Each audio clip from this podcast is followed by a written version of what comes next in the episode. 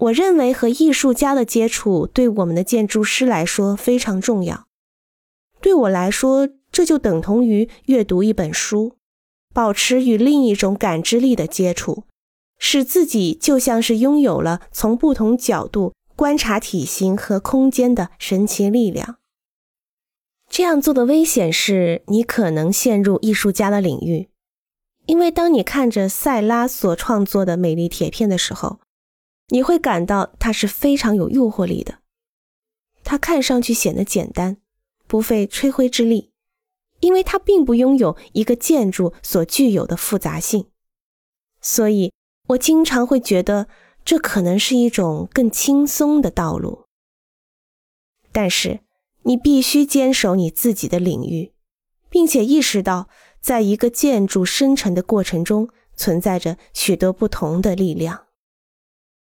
欢迎关注和订阅，这样可以第一时间收听到最新的节目。也欢迎大家多多点赞，并在评论区留下你的看法。